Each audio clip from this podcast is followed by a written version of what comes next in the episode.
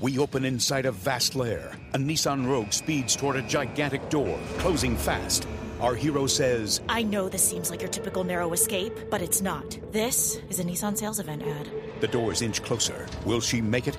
Determined, she grips the wheel and hits the gas. The turbocharged Rogue squeezes through just as the giant doors clang shut. There's no escaping summer savings during the Nissan Summer Event. Now get 1.9% financing for 36 months on the 2022 Nissan Altima. Availability is limited, so contact your local dealer for inventory information and shop nissanusa.com. Hurry, before these offers get away.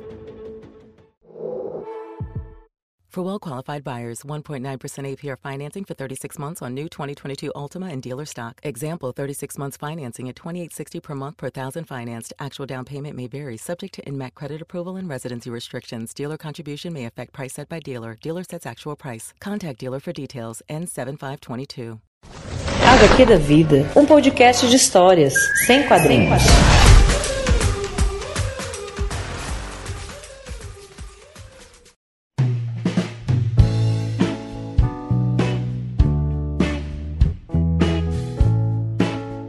Estamos com mais um HQ da vida e hoje na bancada temos Beatriz Santos.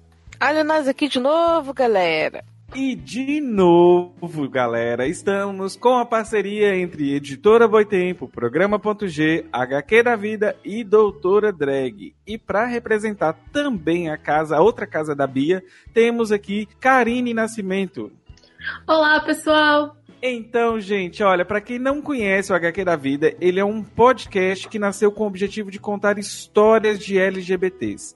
Carinhosamente, a gente chama de super LGBTs. Ao longo desses quase três anos, o nosso objetivo era principal era contar as histórias. Mas aí vimos que não era suficiente, diante até desse, desse cenário nacional terrível tivemos que trazer mais conhecimento para as pessoas e tornou-se uma outra trajetória política para o HQ da vida. Então, se você chegou até aqui, você vai ter histórias, você vai ter aprendizados e nós vamos trazer informação de qualidade para vocês. E lembrando, HQ da Vida ele tem um spin-off chamado Doutora Drag, é um canal no YouTube e você também pode ouvir aqui no feed.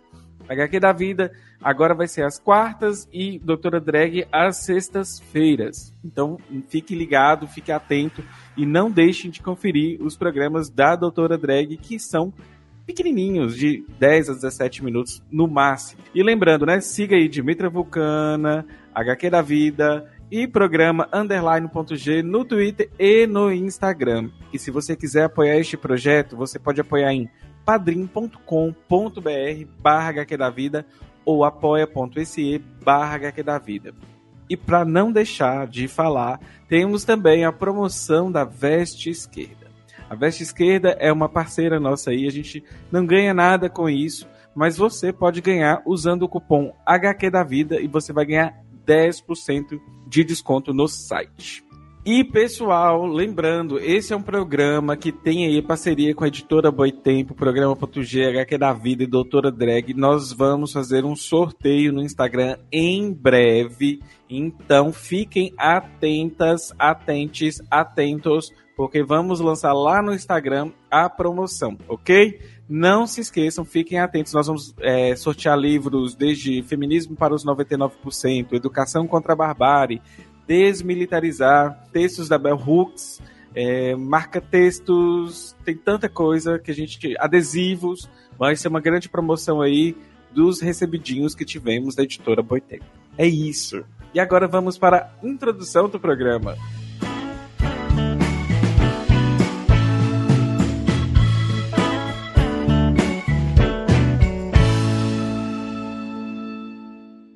É, pessoal. Hoje a gente vai falar de uma figura muito importante, que é Angela Davis. E, bem, quando a gente fala nesse nome, Angela Davis, muitas pessoas associam ao Partido dos Panteras Negras e à luta pelos direitos civis contra as leis de segregação nos Estados Unidos dos anos 60 e 70. Outras pessoas apenas a conhecem como uma famosa feminista e outras ainda nem isso. Tem gente que não faz ideia de quem, tenha, quem seja Angela Davis e da sua contribuição na sociedade. Então, justamente por isso é que a gente está aqui hoje para conversar sobre a Ângela e apresentar parte da vida extraordinária dessa hoje uma senhora de 75 anos que com apenas 28 escreveu a sua autobiografia. E a gente vai discutir também ao longo desse programa o porquê que ela é relevante para nós aqui enquanto brasileiros e também para nossa luta por uma sociedade mais justa e por que que falamos tanto com os nossos amigos e familiares que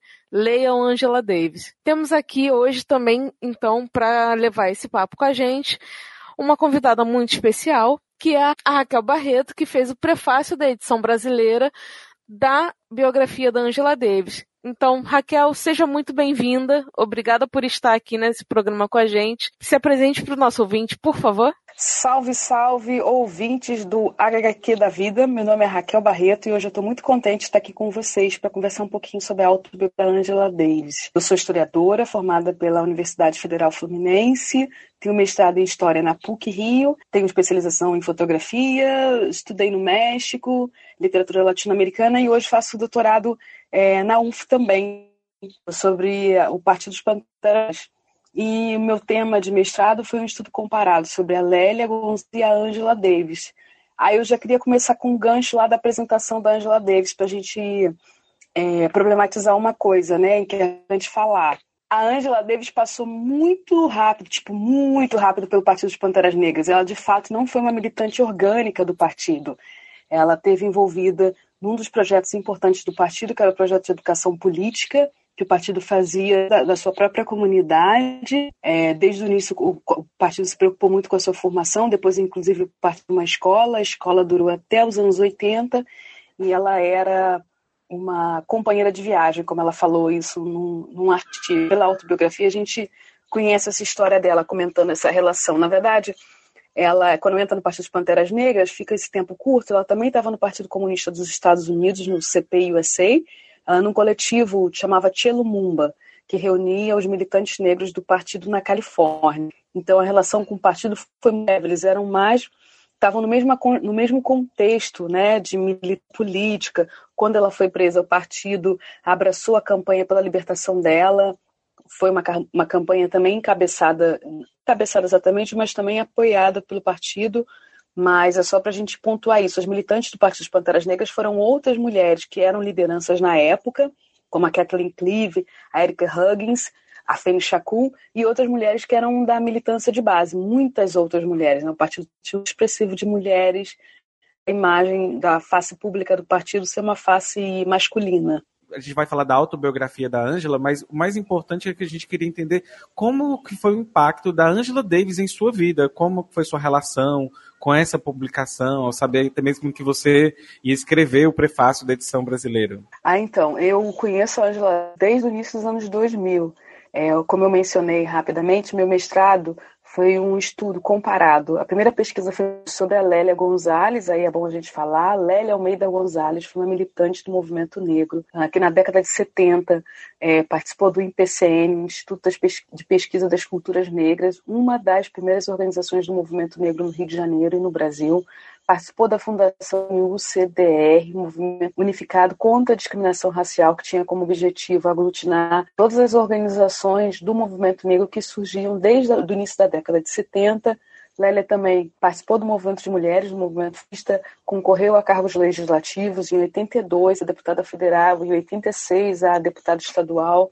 Participou aqui da fundação do PT do Rio de Janeiro, teve lá no início da fundação do PT, e ela tem tem uma semelhança com a Angela Davis. Elas são pioneiras no debate sobre raça, gênero e classe, né? É, no tema de interseccionalidade, mas que na época não tinha esse nome elas estão dando uma reflexão pioneira sobre a condição das mulheres negras. É, nesse sentido, a, a, produção autoral encontrava, e aí eu comparei, esse foi meu estudo de mestrado. Então, eu conheço a autobiografia da Angela Davis desde lá do início dos anos 2000, eu tenho um livro em inglês, li para minha pesquisa. E aí, quando eu recebi o convite, assim, da Boitempo, foi um presentão, muito, muito, fiquei muito feliz mesmo, honrada com essa responsabilidade de ver, assim, a produção desse livro que é muito importante, inclusive, para pontuar essas coisas, assim, de alguns aspectos da trajetória da Angela Davis com essa relação com o Partido dos Panteras Negras. E eu acho que especialmente um ganho político que o livro nos traz, eu acho que isso é bom frisar em tempos de individualidade neoliberal, que a experiência da Angela Davis é uma experiência coletiva. Ela nunca se colocou acima, uh, com nenhuma, nunca se narrou com nenhuma excepcional. Ela era mais uma, mais uma no rolê, mais uma militante no rolê, mais uma mulher negra indo comunitariamente de um político que é comunitário, que é coletivo. Então, é, esse dado da, da, de como ela se apresenta é muito importante a gente recuperar isso.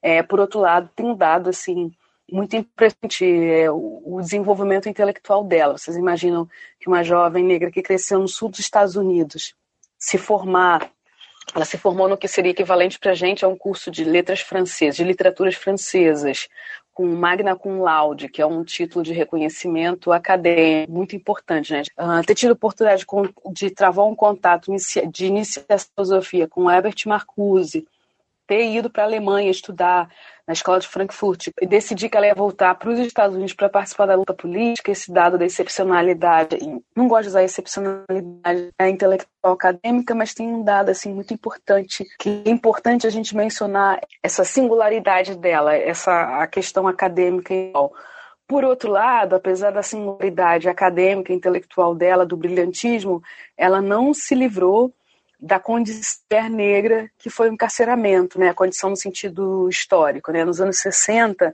é, e 70, todas as lutas revolucionárias travadas no interior dos Estados Unidos, especialmente, particularmente da comunidade negra, foram criminalizadas pelo Estado. Então, apesar de todo esse, essas particularidades da trajetória dela, ela não se isentou de ter um de ter sido criminalizada é por um crime que ela não cometeu.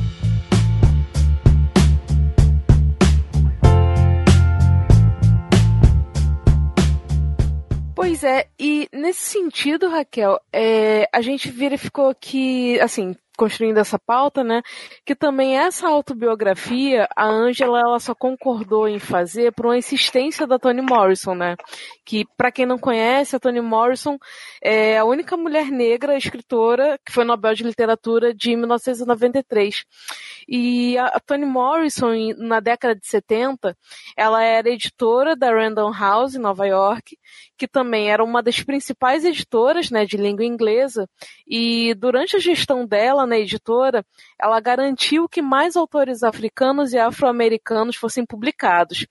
E, inclusive, nesse prefácio, Raquel, você fala né, sobre como esse livro se insere numa grande tradição uma tradição estadunidense de autobiografias de pessoas negras que vem principalmente desde os relatos dos ex-escravizados, né? Aqueles relatos de vida e as slave narratives. Então, queria que você falasse um pouquinho mais disso, assim, dessa tradição, de como é interessante ver a Ângela se colocando nesse local de fala. É interessante vários aspectos. O primeiro é, como você mencionou, a Toni Morrison, ela deu uma declaração que ela falou que em lugar de marchar, como ele usava a palavra em inglês, no lugar de protestar, de participar do movimento na rua, manifestações públicas, ela ia fazer o que ela podia fazer, que era dar voz, é, publicar a autoria negra. Isso é um debate político muito importante. A gente agora tem, tem se iniciado essa percepção no Brasil da necessidade, da importância que são os livros né, para a comunidade negra. A gente tem um, é, nossa tradição é uma tradição da oralidade. Esse é um dado. O racismo do sistema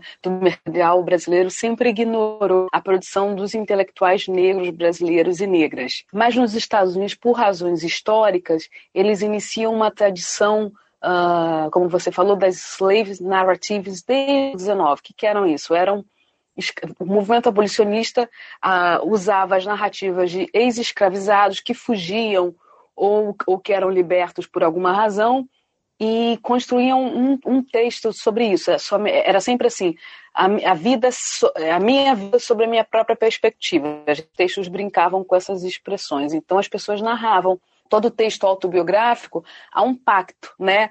De, de que nós acreditamos em tudo que o narrador conta pra gente. Mas a gente, né, aí falando como acadêmica, como lembra lá o Bourdieu, é, quando a gente organiza o nosso relato de vida, a gente procura dar uma sequência lógica so, sobre acontecimentos que não necessariamente tem uma sequência lógica ou uma linearidade, mas quando eu elaboro a minha própria vida para contar. Eu vou buscando uma linha, isso é um dado importante, é, falando já como, como historiadora. Então, essas narrativas não que elas sejam falsas, mas elas procuram organizar acontecimentos que não necessariamente tiveram uma, uma ordem de sequência lógica, né? De uhum. A mais B igual a C. Esse é um dado. Então, a tradição, quando a Toni Morrison faz o convite, a Angela Davis era muito jovem, ela achou que era muito pretencioso escrever uma autobiografia aceita porque ela entende que isso é um documento. Então, essa é uma tradição já iniciada desde o século XIX. As referências da Angela Davis é o Frederick Douglass, e o Frederick Douglass tem a autobiografia de escravizado mais importante dos Estados Unidos. Ele escreveu, na verdade, três biografias, em três momentos diferentes da vida dele. Ele escreveu e foi ampliando. Então, ela, ela bebe dessa tradição. O primeiro curso que ela dá na Universidade da Califórnia, ainda fazendo doutorado, mas como professora no Departamento de Filosofia na UCLA, é a ideia da liberdade a partir da literatura americana. E ela traz o Frederick. Então, essa é uma tradição que ela conhece muito bem.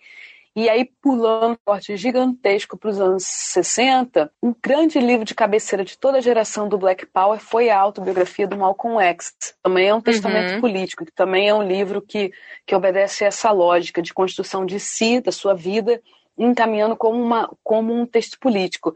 Depois da autobiografia da Angela Davis, a gente tem mais dois textos, duas autobiografias de mulheres negras que participaram do Black Power também. Uma, Anne Brown, chama Black Women, A Test of Power, a história de uma mulher negra, um teste de poder. Elaine Brown foi uma militante do Partido de Panteras Negras, foi inclusive a presidente do partido. Já não é o momento de de fama dos Panteras Negras, é um momento posterior, em 74. Ela assume a presidência do, do Partido dos Panteras Negras porque o Huey está exilado em Cuba. Ela escreve essa autobiografia.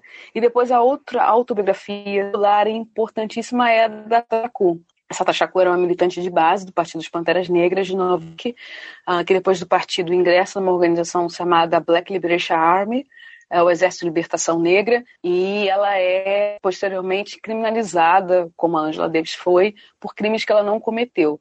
E a Sata Shakur é presa, condenada, e numa ação revolucionária ela é tirada da cadeia e hoje ela vive na condição de exilada política em Cuba. E o livro dela veio no final dos anos 80 e é um livro muito importante, impactante, da dela de uma mulher negra, o processo de politização, uh, como ela se constrói, apresenta o mundo, como ela levanta as questões de luta, uh, das lutas negras. Então, essa também é uma tradição nos Estados Unidos autobiográfica de mulheres negras, né? Recentemente, mas aí num outro campo político totalmente diferente, a gente tem também a autobiografia da Michelle Obama, mas é outra, outro rolê. Uhum. Mas a gente também tem isso. E aí, assim, é bom lembrar que a tradição da cultura política americana é uma tradição de textos autobiográficos. Todo mundo que se candidata a presidente tem uma biografia. Aí, eh, geralmente, é uma aquela da campanha, depois outros acabam escrevendo outro livro. É, isso é, um, é uma, um traço da cultura política daquele país. E para a comunidade negra também não escreveu, todo mundo entre aspas, né? Escreveu autobiografia, por exemplo, a Maya Angelou, né? Sempre parte, é, afirma que os textos dela são autobiográficos. Eu sei porque o pássaro canta, é, Mamãe Eu, e outra, outras autoras que também, autores que têm essa prática como curso do campo da literatura americana, né, das tradições estadunidenses. Tem isso no Brasil, a gente temos a ausência da, da cultura, no campo da cultura literária, de textos autobiográficos, não é uma coisa muito para gente, e menos para mulheres negras. Um exemplo de um de um texto autobiográfico que nós temos no Brasil de mulher negra seria o Diário de Bitita, da Carolina Maria de Jesus, né? Mas, que é um texto autobiográfico também. É, claro que são totalmente diferentes as, intencionalidade, o contexto, a autoria, mas se insere também nessa tradição de textos autobiográficos.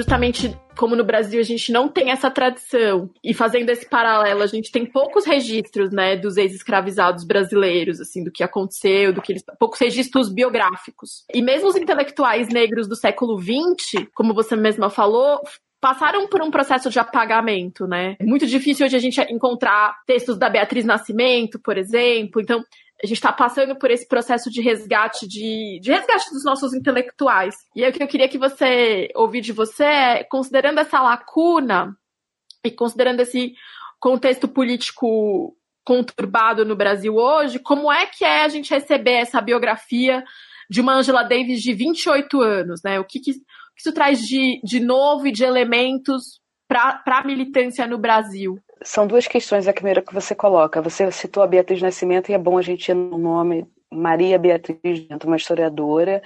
Uh, Conta-se que o primeiro texto de união do movimento negro no Rio de Janeiro foi um texto escrito pela Beatriz Nascimento. É, o livro dela, vou contar uma história para vocês.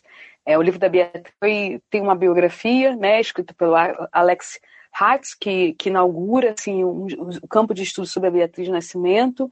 E no ano passado, um coletivo de São Paulo, um coletivo pan-africanista chamado UCPA, União dos Coletivos Pan-Africanistas de São Paulo, produziu o primeiro livro autoral da Beatriz Nascimento. O material da Beatriz está todo no Arquivo Nacional, ainda doou.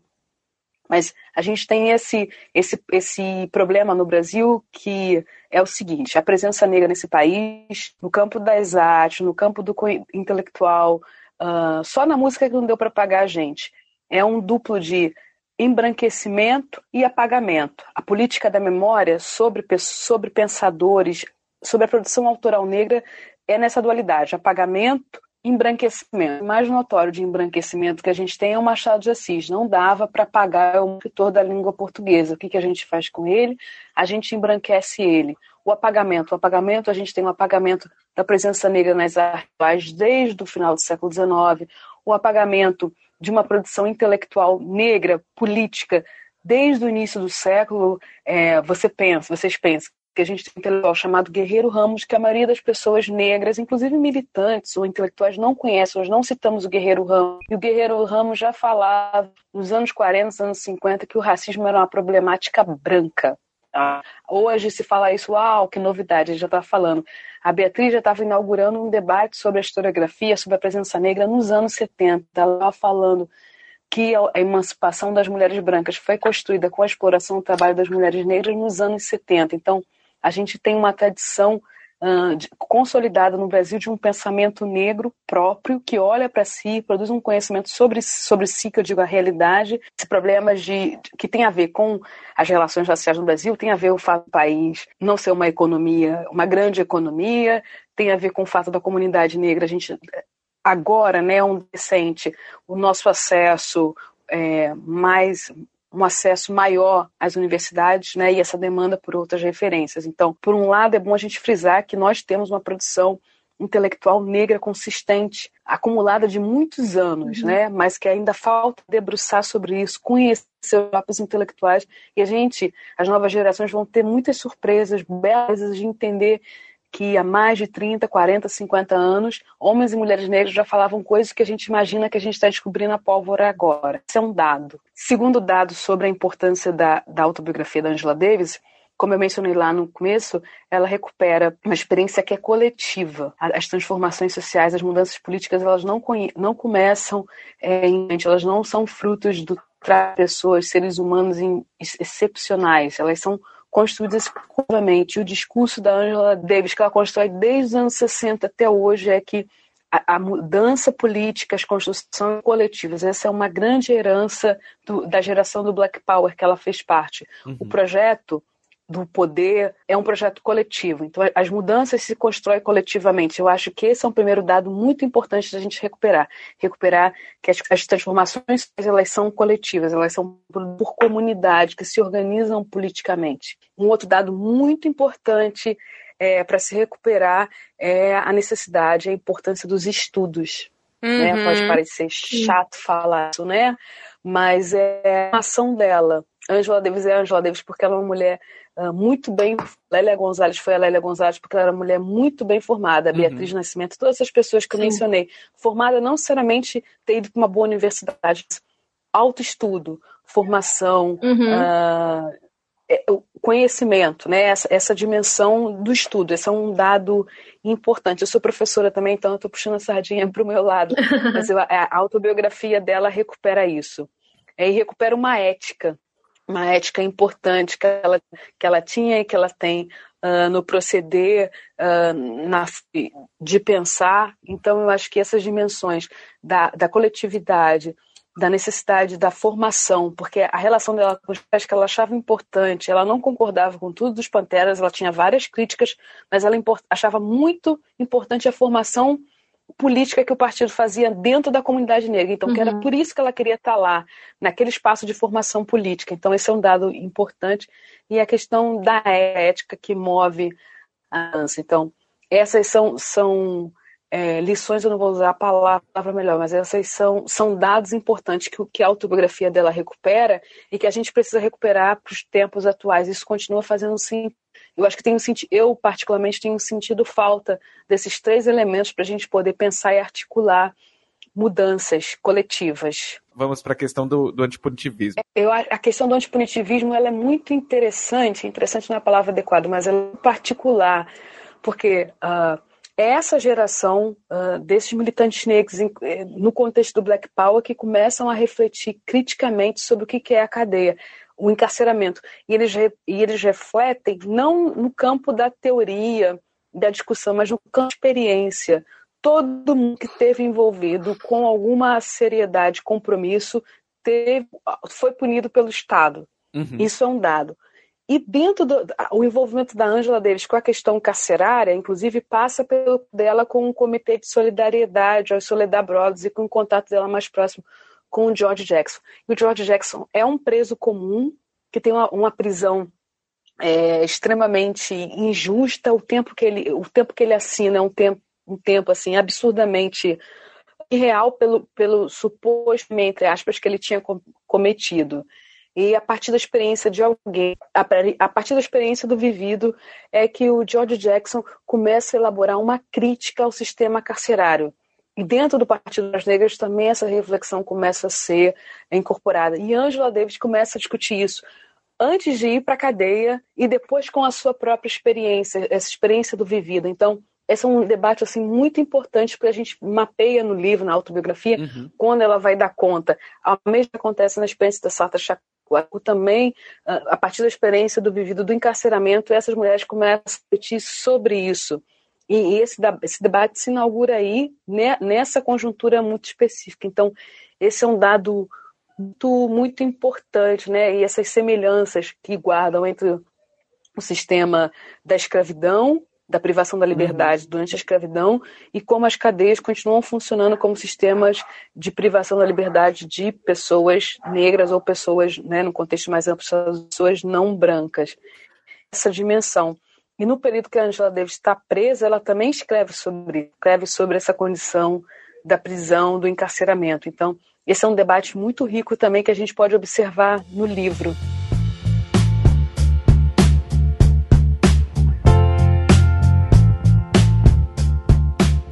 Ô, Raquel, uma coisa que eu reparo no livro, e vai, não sei se a minha percepção está correta, mas a sensação que eu tenho é que a gente vê que é uma sociedade extremamente racista ainda, mas para não serem racistas, ou seja, para não serem é, notadamente racistas, eles condenam a, o fato dela ter, ter uma formação marxista, dela ser comunista. Mas assim, eu sinto que é como se fosse um subterfúgio para não deixar escancarado o racismo que eles têm. Então, assim, todo o tratamento dado a ela, eu sinto que, que parte do racismo e usa uma maquiagem do comunismo para poder é, tratá-la como trataram. É sim não, o que você falou. Sim, hum. por um lado, porque lembram, é bom a gente lembrar da história dos Estados Unidos, quando o Mar Mar McCarthy é, inicia o que a gente né? chama o McCarthy, é, uma perseguição implacável, não só aos comunistas, mas todas as pessoas acusadas de comunista. Então é um verdadeiro, uma verdadeira bruxas que afetou pessoas no âmbito da cultura. O Partido Comunista nos Estados Unidos teve uma expressão forte na década de 30, ele tem uma,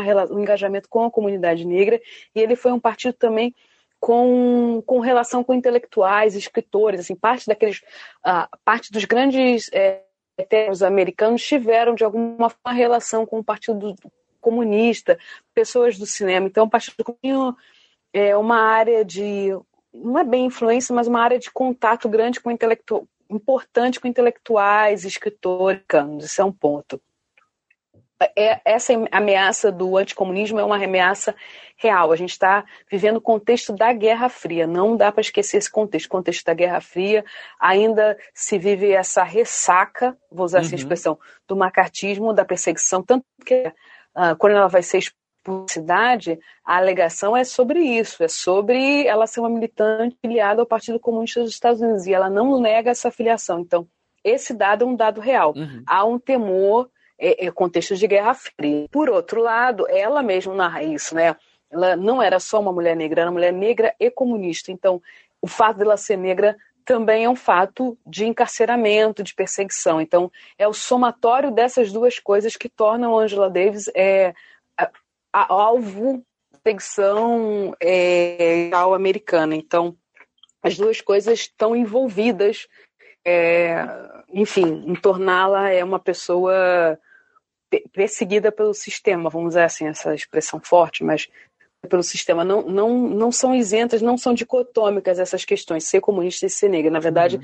elas se somam, se ampliam e, e, tornaram a vida dela ainda mais difícil. Uma outra coisa que eu acho interessante, Raquel, é o fato desse livro ter sido lançado em tempos, é, lançado aqui no Brasil, que eu digo, em tempos que a gente vê né, o, esse fantasma do anticomunismo sendo levantado a todo momento para poder implementar é, medidas neoliberais como se o comunismo no Brasil já tivesse sido próximo de ser implementado e a gente sabe que não foi isso.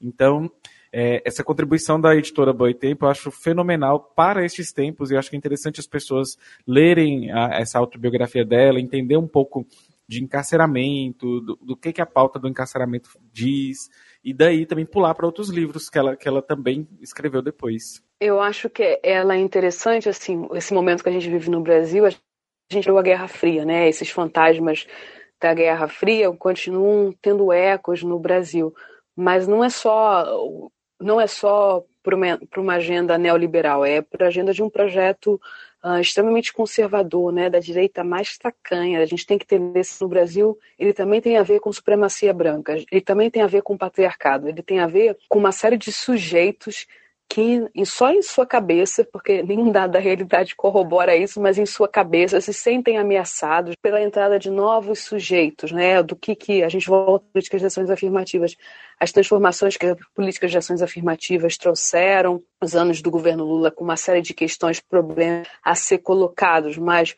com, de alguma forma com alguma mobilidade social, há quem afirme que foram só, na verdade foi só, foi só aumento do consumo, que não, não houve de verdade mudanças estruturais, eu não vou entrar nesse mérito aqui, mas assim, mudanças aconteceram durante esses anos e a gente disputa nesse país um, dois projetos. Ou deveríamos disputar o nosso projeto, o projeto das maiorias, um projeto decolonial, um projeto que é negro, que é africano, que não é patriarcal, que não é heteronormativo, é um projeto amplo de sociedade. E um projeto que chegou com o primeiro português que pisou nessa terra, um projeto patriarcal, branco, racista, conservador e supremacista branco. Então, nesse momento, são essas pessoas que querem projeto tacanho de, que, de gente que quer o Estado brasileiro só para si e nada para os outros. Então, são essas pessoas que estão no poder. Então, esse livro fala de um momento nos Estados Unidos muito. muito... Eu sou nostálgica com esse tempo, eu estudo esse período, então eu tenho várias fantasias e projeções sobre ele.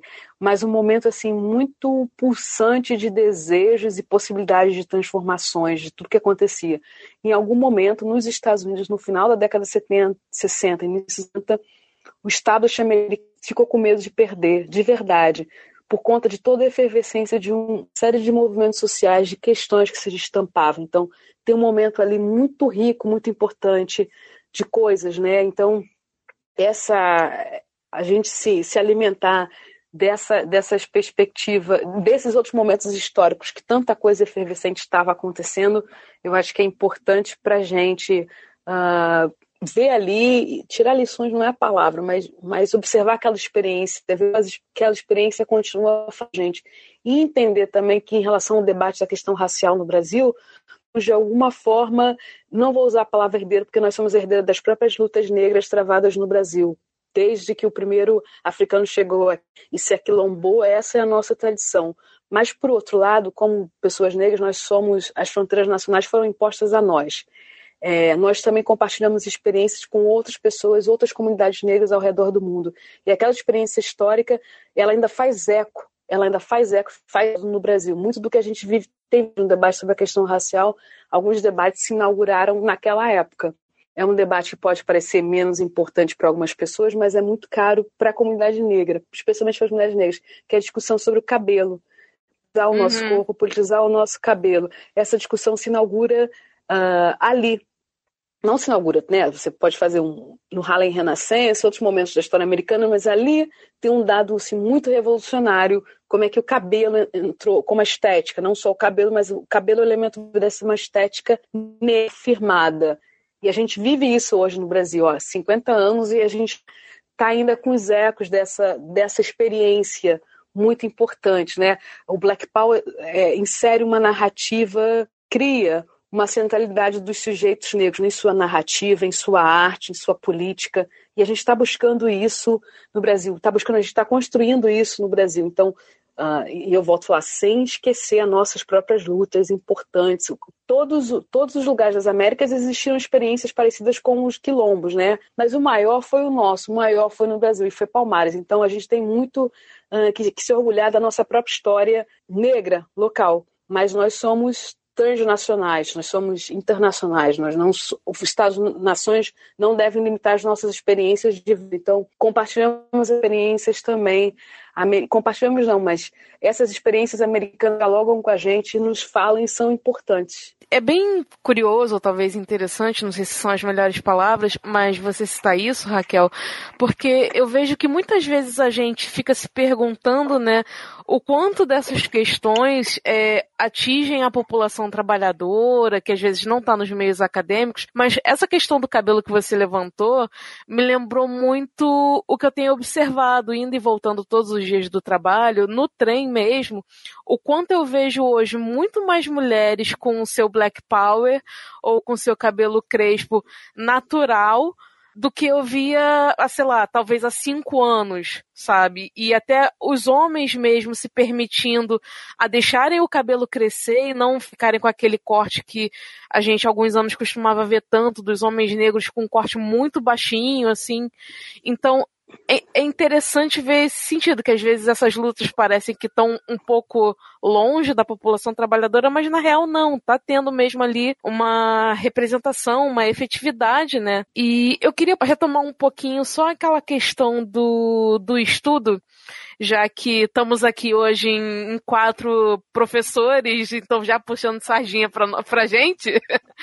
eu queria retomar um pouquinho essa questão do estudo, porque uma coisa que me marcou bastante na biografia foi como esse sistema carcerário ele tentou de todas as formas fazer é, impedir, na verdade, com que a Ângela tivesse comunicação com as outras presas, porque ela sempre estava tentando levar livros, é, perguntar que tipos de livro tinha na biblioteca, como aquelas presas estavam tendo acesso a outras leituras, e ela insistia muito nisso, né, nesses quase nesses grupos de estudo que, que ela conseguiu manter lá dentro.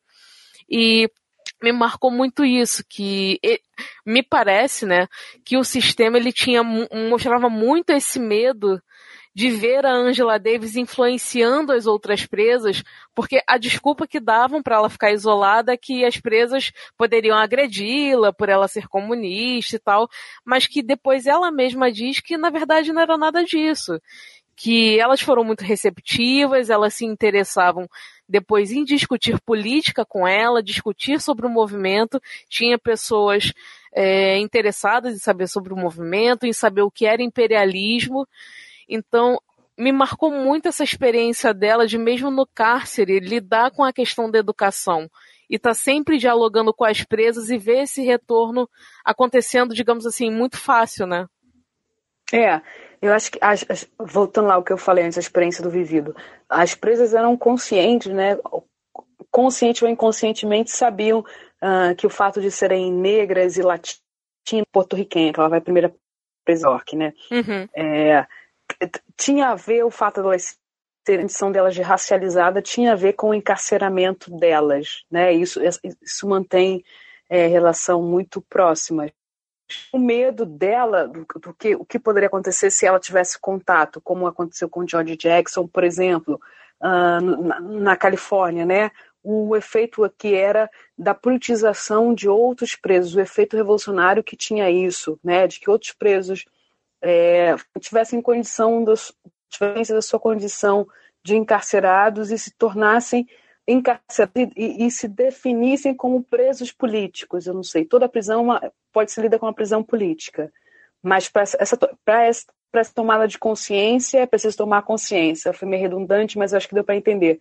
É, todo preso, a gente pode interpretar que todo preso negro é um preso político, mas para que isso seja enunciado é preciso ter consciência da sua própria condição. E esse movimento dela, do que ela poderia na prisão dela, o contato dela com os presos poderia impulsionar isso dentro do, dos, da cadeia, né, da prisão que ela esteve. Uhum. Então a ideia era deixar ela isolada, da mesma forma que a Sata também não tinha muito contato com as presas, ela isolada também, em condições assim, inclusive denunciadas pela uh, por organismos internacionais de, de, de, defesa dos direitos humanos, no caso da Sata, por ter sido encarcerada, por exemplo, numa cadeia masculina, numa ala especial, para que ela não tivesse contato com as outras presas. Então, é, a gente dá perceber assim qual é o modo do sistema, temor que mulheres como essas podem servir uh, como combustível de politização, de trocas e tal. Agora tem um dado que é muito curioso quando a gente olha comparando a, a experiência de encarceramento que a gente tem a partir de relatos autobiográficos dessas pessoas nos Estados Unidos,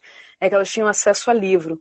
E no Brasil não é assim, né? Não é tão tranquilo. Primeiro, as condições, Exato. pelo menos dessa época, né? Não sei exatamente são as físicas são muito mais perversas no Brasil. Então, quando a gente vê assim o relato deles, to, vários vários autobiográficos de pessoas que estiveram presas, elas vão narrar nos Estados Unidos essa possibilidade de ter livros, de estudar, ainda que em condições muito ruins. No Brasil a gente não tem isso, né? Há um controle, inclusive, do número de, dos livros que os presos podem ter. Não é uma coisa tranquila e não há condições mínimas dentro da própria cela, não há condições de dormir. Imagina ler um livro, né? Mas, essa, por exemplo, o Malcolm, vou recuperar a autobiografia do Malcolm, né? O Malcolm comenta lá o tempo que ele ficou, o tempo de formação dele. Ele não foi para um homem extremamente sábio, ágil, tinha, tinha, tinha ganhado as ruas, né? Isso, isso é um dado importante do Malcolm. E tinha tido o tempo da formação que na cadeia ele foi estudar. Quando ele estava preso, ele foi teve a oportunidade de estudar. Ele teve essa, essa possibilidade, a gente não tem isso, as pessoas que estão presas no Brasil não, não têm essa, essa possibilidade, é muito mais, o sistema é muito mais difícil nesse sentido do acesso aos livros, né? É, um acesso a, um, a, uma formação, como no caso dessas, pelo menos as narrativas autobiográficas contam é, pra gente. Eu acho, Raquel, que o que fica de, e, e foi uma coisa que me inspirou muito depois da, da leitura, foi perceber quantas lições a gente tira dessa autobiografia. E eu acho que você falou várias vezes é, durante a tua fala, que eu, eu, sei, eu tenho dito isso muito, inclusive para os meus alunos, que a gente tem que lembrar sempre é, que a luta é coletiva. Ela não é sobre indivíduos excepcionais que, que saltam para além, mas que ela precisa estar coordenada com um coletivo e com uma comunidade para que ela faça sentido e para que ela realmente promova transformações sociais, né? Ontem a gente gravou com a gente gravou com a Yara sobre o feminismo para os 99% e esse foi um tema também de como a gente precisa superar essa ideia do empoderamento individual, né? Como o empoderamento virou essa coisa individualista e como a gente tá esquecendo que se a luta não for coletiva, ela não vai promover não vai promover, mudanças estruturais na, na nossa sociedade.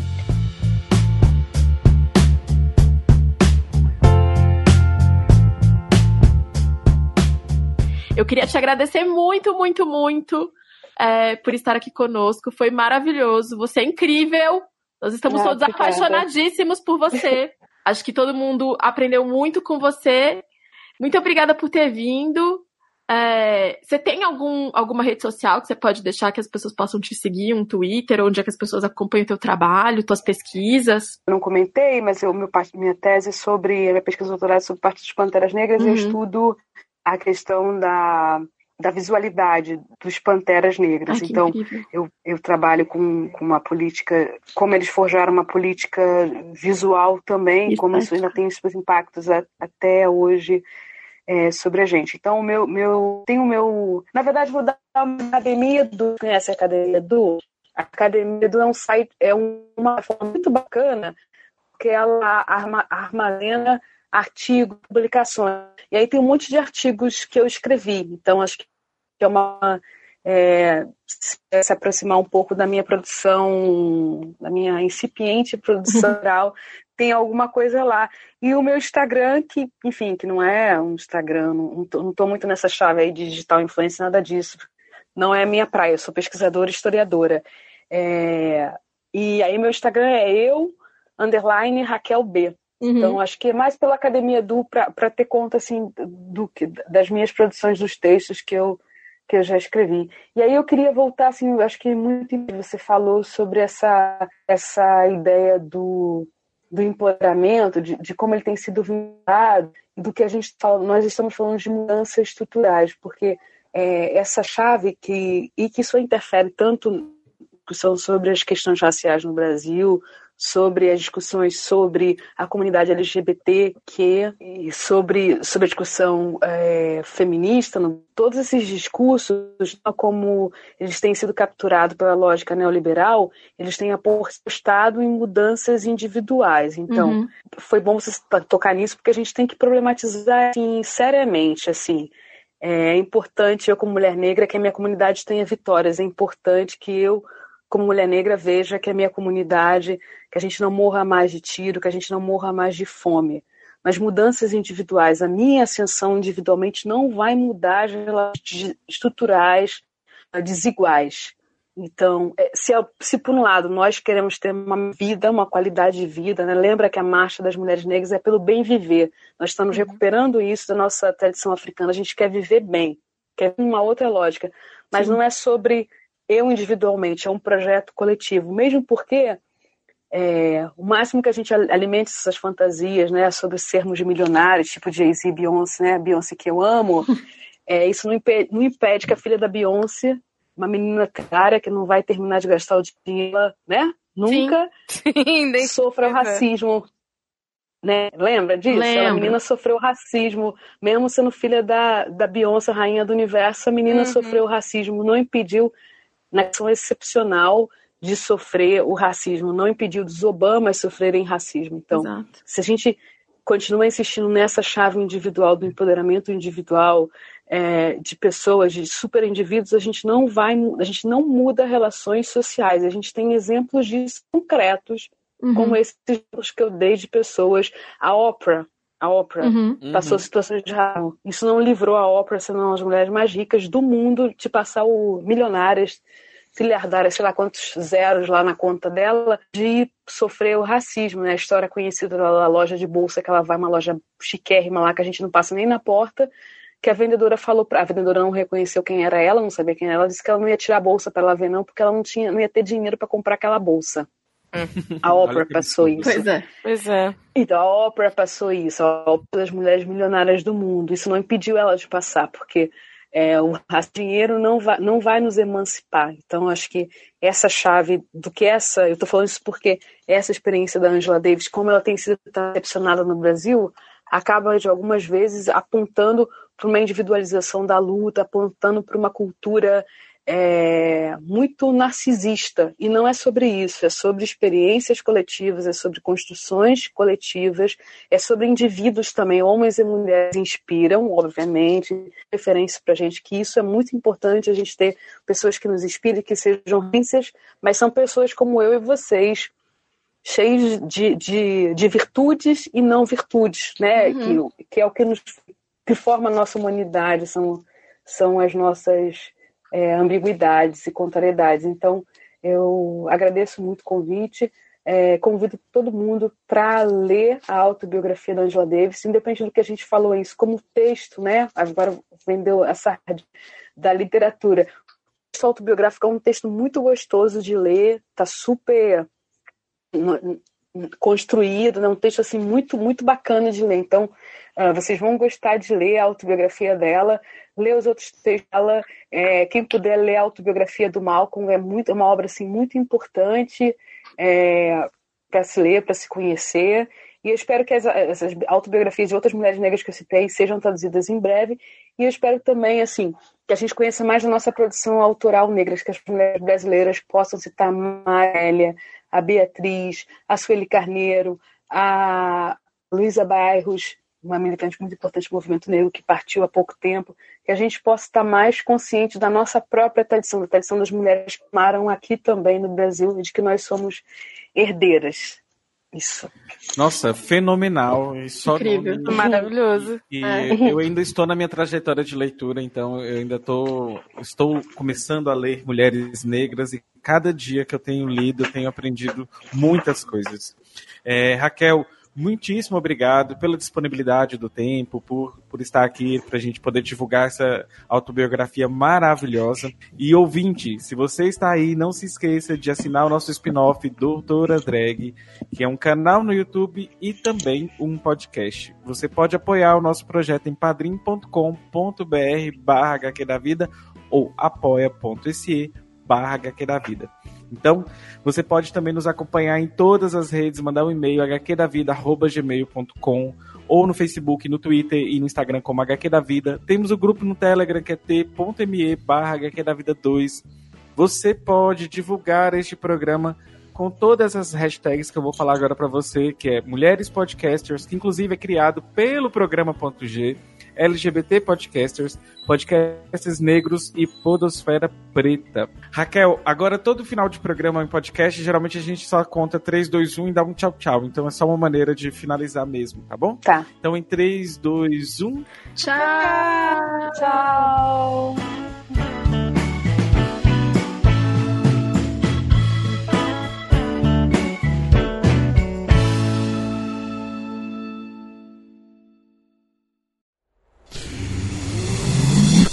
half daff.